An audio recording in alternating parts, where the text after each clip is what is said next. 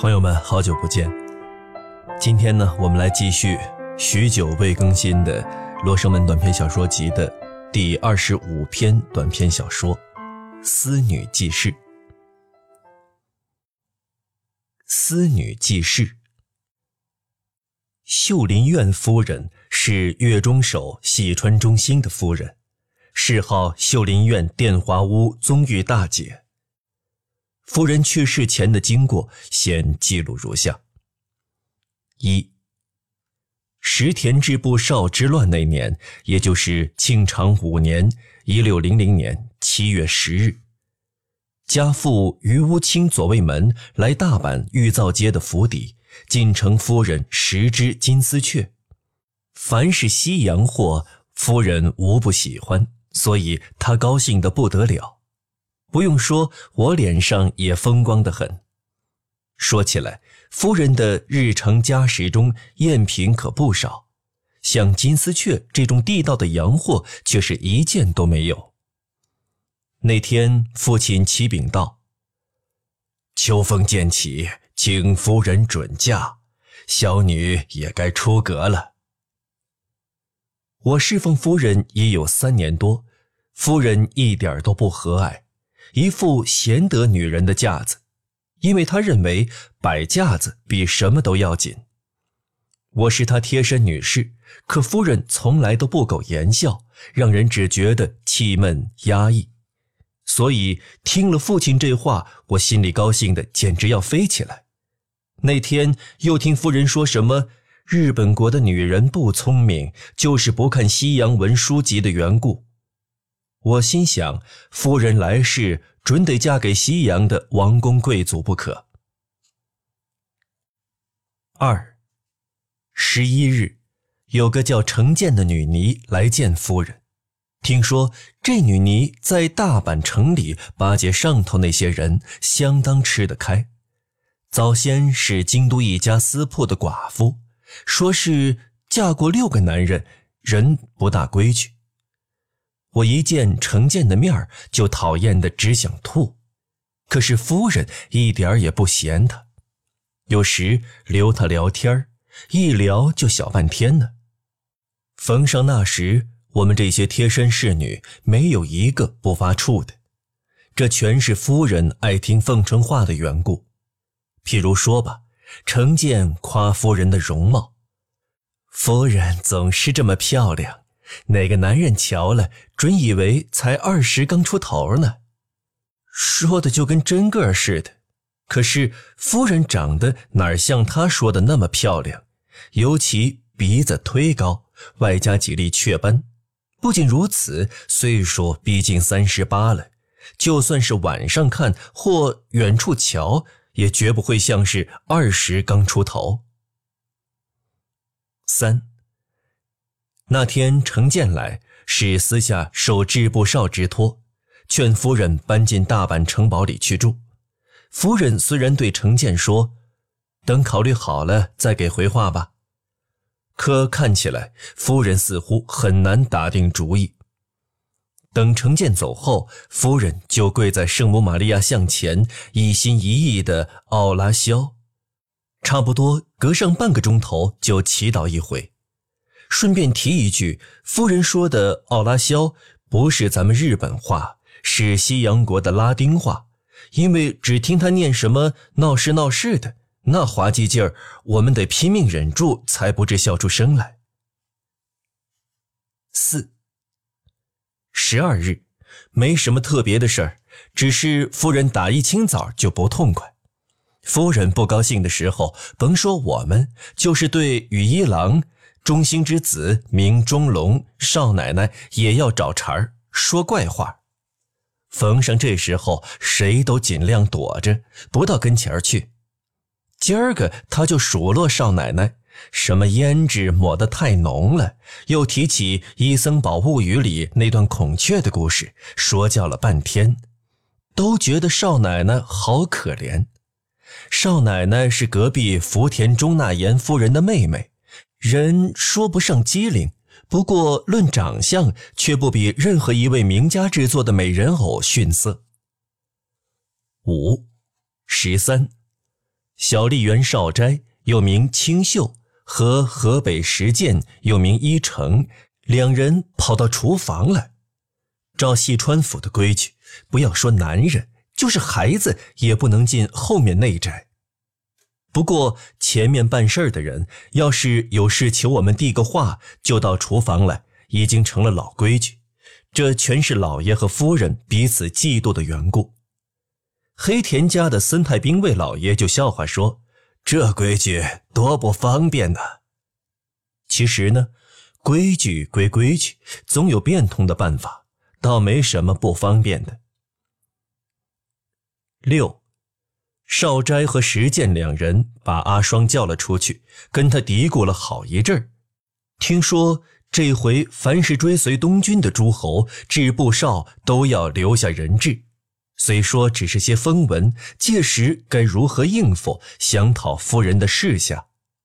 当时阿双告诉我说，他们几个留守看家的消息也太不灵了。程建老尼前个就提过这事儿了。哎，怎么回这个话？真难为死人了。可不是吗？这又不是什么新鲜事。外面的风声，我们总是比他们前面的人先知道。少斋是位循规蹈矩的老人，石建呢又是个只知使剑弄刀的武夫，所以要是再去向夫人禀报，我们内宅的人就不说尽人皆知，而说连他们留守看家的都知道了。七，阿双当即如此这般回禀夫人，夫人的意思是，制部少同老爷一向不和，一旦要人质。没准头一家就会找上咱们，万幸咱们不是头一家，可以照别人家的样去办。要是头一家就找上门来，该如何给回话？就让少斋和石建两人拿主意吧。正因为拿不出主意，少斋和石建才来讨夫人的示下，所以夫人是答非所问。可是慑于夫人的威严，阿双只好照原话如实转达二人。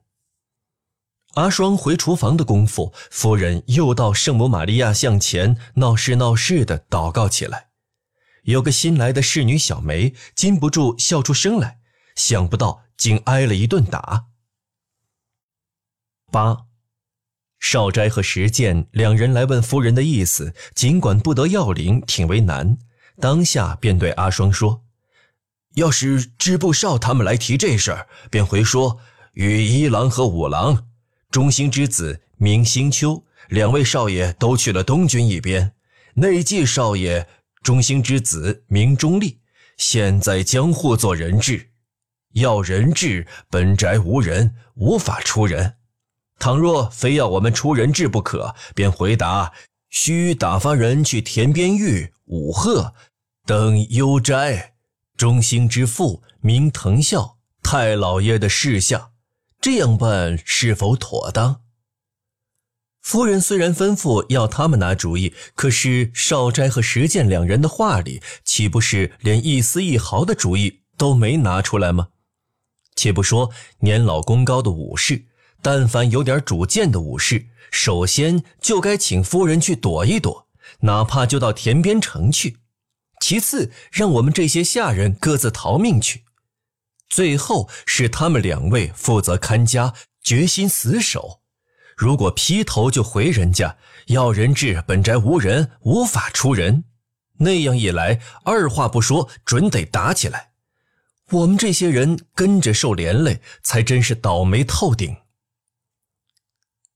九，阿双又把这话禀报夫人，没作声，嘴里只是一个劲儿的念诵闹事闹事。过了一会儿，装作若无其事的样子说：“索性就这么办吧。不论如何，两位留守的人既然没提请夫人避避风头，夫人自己便很难启齿说让我躲一躲这种话。”所以少斋和石建两人这样无能，夫人心里准是恨得牙痒痒的。打这时起，他的脾气就愈来愈坏，事事都要骂我们。一骂人就念什么《伊森宝物语》，谁是青蛙了，谁又是狼了，谁都觉得比去当人质还难受。尤其是我，一会儿像蜗牛，一会儿像乌鸦，一会儿又像什么猪呀、小乌龟呀、棕榈呀、小狗呀、毒蛇呀、野牛呀、病鬼呀，骂得我好窝心。我就是到下辈子也忘不了。十十四日，程建又来提出人质的事儿，夫人说。没得到我们三斋老爷许可之前，无论如何也不能同意当人质。可是程建说：“不错，为三斋老爷之命是从，诚可谓贤德。不过这可是细川府上的大事，就算不搬进城堡，先搬到隔壁福田中纳言府上，总是可以吧？福田中纳言夫人可是与一郎少爷的大姨子。”冲着这一点，三斋老爷总不至于见怪吧？就这么办吧。我挺讨厌程建这个老狐狸精了，但他今儿说的，我觉得倒也在理。若是搬进隔壁福田中那言府上，一来名声好听，二来我们的小命也能保住，没有比这主意更妙的了。十一，可是夫人却说：“不错。”福田中纳言府算是一门亲戚，但他们与智少部可是同党，这老早就有耳闻。我就算搬过去，人质总归是人质，实在不能苟同。程建又游说了半天，费了不少口舌，可夫人压根儿不答应。程建的妙计终于化为泡影。当时夫人还提到孔子了、伊森堡了、菊姬了、耶稣了，日本和中国的自不必说，还讲到西洋国的故事，就连这个巧舌如簧的程建，看样子都得甘拜下风。十二，这天傍晚，阿双哭丧着脸告诉我，说他看见金十字架从天上掉到松树枝上，就跟做梦似的。这可是大难临头的凶兆呀！阿双眼睛本来就近视，胆子又小，平日大家常拿他取笑。我想他准是看花眼，把星星当成十字架，所以这话没一点准头。十三、十五这天，程建又来了，跟昨天一样，又提出那话。夫人说。不论你说多少遍，我死也不会改变主意。程建也生了气，临走时说：“夫人准是忧心忡忡。哎呦，瞧您这副尊容，看上去有四十好几呢。”夫人简直气破了肚皮，说道：“吩咐下去，以后程建再来，不准通报。”这一天又每隔半个钟点就熬了小一次。这私下商量，眼见的是谈崩了，人人心里都忐忑不安，连小梅也绷着脸不笑了。十四，这一天，河北石见与道父一鹤又名玉直争吵起来。一鹤擅长炮术，各府里有他很多弟子，名声挺大。少斋和石见他们不免有些嫉妒，便时有口角。十五。当天半夜，阿双梦见敌兵打进来，吓得要死，一边大叫，一边在廊下来回跑。十六。十六日巳时，少斋、石见两人又来对阿双说：“方才制部少方面正式派人来，非叫把夫人交出去不可，否则就上门强行拉人。”这要求实在太放肆了，请转告夫人，我们就是剖腹也绝不交人。不过也请夫人有所准备，以防不测。听说当时少斋偏巧闹牙痛，是由石剑代他陈述，而石剑简直气昏了头，恨不得拔出剑来乱砍一通，连阿双都给砍死才解气似的。这些阿双都写在书里。十七，阿双的话，夫人仔仔细细听完，当下就和羽一郎少奶奶悄悄商量。后来才听说，夫人劝少奶奶也自裁。我觉得这可太惨了。事情闹到这一步，虽说是不得已，可是第一点是他们留守的人太没主见，把事情弄糟；其次是夫人的脾气，等于加速他自导死路。夫人既然劝羽一郎少奶奶自尽，就难保不想让我们也陪着一起送命。他心里究竟打的什么主意，实在叫人揣摩不透。正在犯难的时候，传令大伙儿都到夫人那儿去，一个个提心吊胆的，还不知夫人会怎么吩咐下来呢。十八，不多时，大伙儿聚到夫人面前，夫人说。去 Priscil 天国这个极乐世界的时刻就快到了，我感到格外高兴。可是夫人自己脸色发青，声音发颤，可见压根儿就是口不应心。夫人接着又说：“可你们的归宿却是黄泉路上障碍重重，你们愚昧不觉，也不皈依天主。”将来飞下那个叫 Infernal 的地狱，让魔鬼给吃掉不可。打今天起，你们要洗心革面，听从主的教诲，要不然就全陪我自尽。你们一起离开这秽土。那时，我们恳求 Archangel 大天使，大天使再求主耶稣，让我们瞻仰天国的庄严。我们一个个呜呜咽咽。感激涕零，大伙儿当下就异口同声表示皈依天主。夫人高兴地说：“这样一来，黄泉路上就没有障碍了，我也能放下心，无需你们陪我了。”十九，夫人给三斋老爷和羽一郎少爷分别写了遗书，两封都交给了阿双。后来又用一种不知什么洋文给京都一个叫格里高利的神父也写了一封，交给了我。这封洋文信才五六行，夫人竟花了半个多钟头。顺便说一句，我送信的时候，有个日本神父神情庄严地说：“通常自杀这种行为，在天主教里是被禁止的。”恐怕秀林院夫人升不了天国。不过，若是做一场弥撒，进行祈祷，弘扬其功德，庶即可免坠入恶道。倘做弥撒，请赐银币一枚。二十，敌人闯进来的时候，我想是亥时。照原先的规定，前面正房由河北实践负责。后门让道夫一鹤把守，内宅归小笠原少斋保护。知道敌人已经攻进来，夫人打发小梅去请羽一郎少奶奶，而少奶奶早逃走了，只留下一间空屋子。我们听了，全松一口气。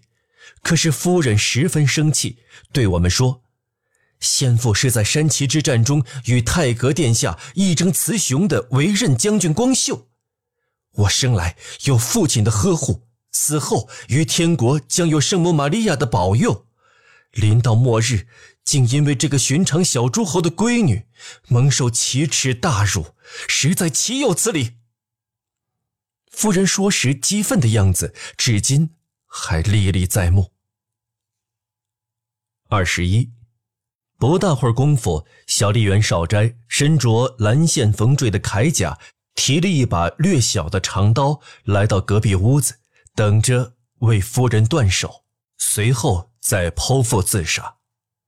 因为他牙痛的厉害，左半边脸都肿了起来，虽是全身披挂，看上去没一点武士的威严。他说：“猫眉进起居室多有不便，所以隔着门槛为夫人断手，随后自己剖腹。”而看着他们临终的差事，则落到了阿双和我两人头上。因为这时节别人早都已逃之夭夭了，只剩下我们两个。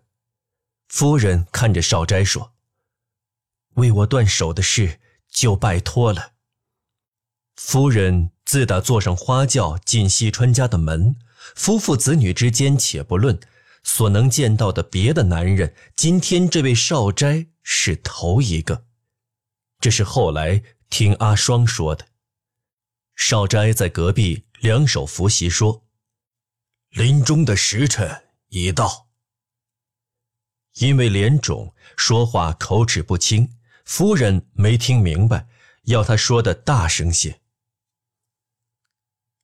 二十二，就在这节骨眼上，有个年轻武士，穿了一件葱绿色的铠甲，拿了一把大刀，跑进隔壁，便说：“道夫一贺反了，敌人已拥进后门，请当机立断。”夫人右手麻利地挽起秀发，显示出决心赴死的气概。许是看见了年轻男子的缘故，不免感到羞涩。忽然脸上绯红，一直红到耳根。我这辈子只有这时才觉得夫人竟这么美，这是从来都没有过的。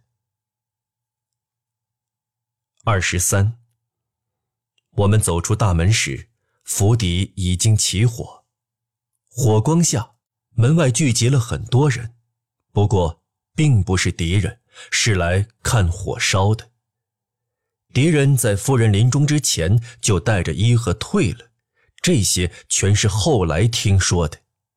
总之，秀林院夫人临终的经过，大致如上所述。大正十二年（一九二三年）十二月。